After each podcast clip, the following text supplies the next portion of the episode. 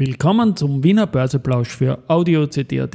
Heute ist Mittwoch, der 13. September 2023 und mein Name ist Christian Drastil. An meiner Haut lasse ich nur Wasser und CD. Heute habe ich noch einen Tipp für Telekom-Trader und in welcher Sache wir uns für ETS entschieden haben. Dies und mehr im Wiener Börseplausch mit dem Motto Market and Hey, here's Market and Me, podcasting for equity.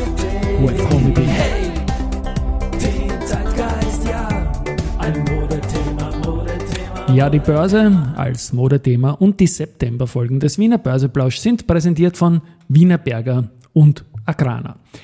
3141,63 Punkte, ein Minus von 0,72 Prozent jetzt um 12.19 Uhr im ATX und wir sind auch wieder nur noch ein halbes Prozent über dem Jahresstartwert. Auf der Gewinnerseite jetzt an ihrem drittletzten Tag in dieser ATX-Ära, weil die kommen sicher mal wieder, die Strabag mit plus 1,9% und auch wieder über 40 Euro, Respekt. Dann die RBI mit plus 0,7% und die erste Group mit plus 0,5%. Auf der Verliererseite der Verbund mit minus 2,5, die Andritz mit minus 2,1% und die EVN mit minus 1,5%. Auf der Geldumsatzseite haben wir die erste Group zum Mittag jetzt mit 7,5 Millionen Euro, den Verbund mit 3,8 und die OMV mit 3,7 Millionen Euro. It's time for the main event. Ja, ich weiß, ich wiederhole mich, aber Main Event wieder Telekom Austria und Euro Telesites. Gestern alles gesagt. Jetzt kommt mal die ATX-Aufnahme am Montag, am Freitag der kommenden Woche, am 22. dann die Abspaltung. Und da habe ich jetzt noch einen Akut-Tipp für die Telekom-Trader, sei es jetzt in Privatportfolios oder auch bei Wikifolio oder sonst irgendwie. Es wäre nicht blöd, wenn man schaut, dass man gleich eine Stückzahl hat, wenn man jetzt noch traden will, kaufen, verkaufen, die dividiert durch vier möglich ist, ohne dass ein Rest bleibt. Das kann, kann man Kopf rechnen, sind zum Beispiel alle Vielfachen von 100, gehen sich da aus und bei einer Aktie, die bei 37 oder so steht, ist ja das Ganze alles nicht so wild. Es wird eine spesenbegünstigte Abwicklung möglich sein auf jeden Fall, aber wenn man gleich keine Spitzen hat, also in, im Sinne von dividiert durch vierbare, teilbare Stücke, dann das nicht deppert, so ist gut.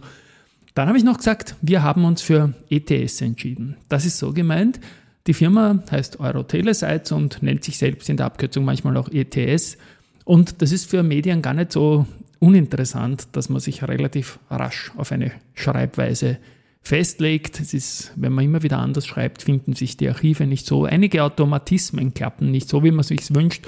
Und wir haben uns jetzt entschieden, dass wir die Euro-Telesites einfach mit ETS abkürzen werden. Ich finde den Begriff schnell, er passt gut und lässt auch knackigere Titel zu. Und das heißt jetzt bei uns im Text eines Artikels kann durchaus Euro-Telesites vorkommen. Im Titel wird ETS stehen. Was ich mir noch angesehen habe, ist ähm, die Year-to-Date-Wertung. Da ist noch immer die Immofinanz vorne, ganz deutlich, mit mehr als 50% plus im ATX. Dann die EVN mit circa 35% per heute. Und auf Rang 3 würde sich momentan die Telekom Austria mit so 26, 27% einreihen.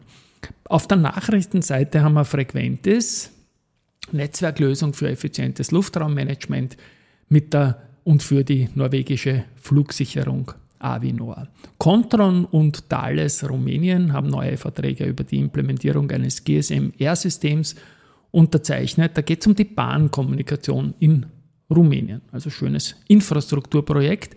Flughafen Wien hat jetzt erstmals wieder 100,4 Prozent in der Gruppe und zwar Passagieraufkommen und die 100, quasi die Normalisierung, ist die Zeit vor Corona, also 2019. Und jetzt hat man da mehr als vor Corona. In Wien noch nicht ganz, aber in der Gruppe schon.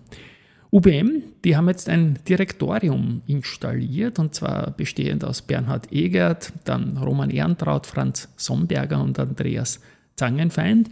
Dieses Gremium, dieses Direktorium wird den Vorstand auf operativer Ebene unterstützen bei den Projekten. Auch das eine gute Sache. Ähm, Prüfung Klimaziele der Agrana-Gruppe sind abgeschlossen und die stehen im Einklang mit dem 1,5 Grad Ziel des Pariser Klimaabkommens. Das ist auch gut, dass man sowas meldet. Und ja, Investitionsvolumen für die Maßnahmen zur Reduktion der Scope 1 plus 2 Emissionen wird von Agrana bis ins Jahr 2014 mit rund 470 Millionen Euro beziffert, also die Geschichte. Die kostet auch. Gut, da muss man einiges auslegen. Grundsteinlegung, dass wir bei Legen bleiben, da geht es um die TIMO und da geht es um den Hochhauskomplex Upbeat in der Berliner Europa City, 35.000 Quadratmeter Mietfläche und so weiter. Und ja, mit dem Upbeat realisieren wir bereits das zehnte Gebäude in der Europa City, sagt der King Wishes, der CEO des Unternehmens, und das Ganze wird einen signifikanten Beitrag zu den Mieterträgen leisten und auch die Kennzahlen deutlich verbessern, zum Beispiel den in der Immobilienbranche so wichtigen FFO 1. Wolfgang übernimmt zusätzliche 40% und eine Aktie der Anteile und somit die Mehrheit am italienischen Umweltdienstleister Petrol, Petroltechnica. Die Föstalpine investiert in klimaschonende Stahlproduktion, ähm, vor allem jetzt mal am Standort Donauwitz. Donauwitz. Äh, ab 2027 sollen die heimischen CO2-Emissionen um 5% gesenkt werden, sagt CEO äh, Herbert Eibensteiner. Und das Green Textil ist das größte Klimaschutzprogramm in Österreich. Ja, Respekt auch dazu. Was haben wir noch? Research haben wir noch. Kepler Chevreux stuft CAIMO von Halten auf Reduzieren, bestätigt das Kursziel von 28,5 Euro.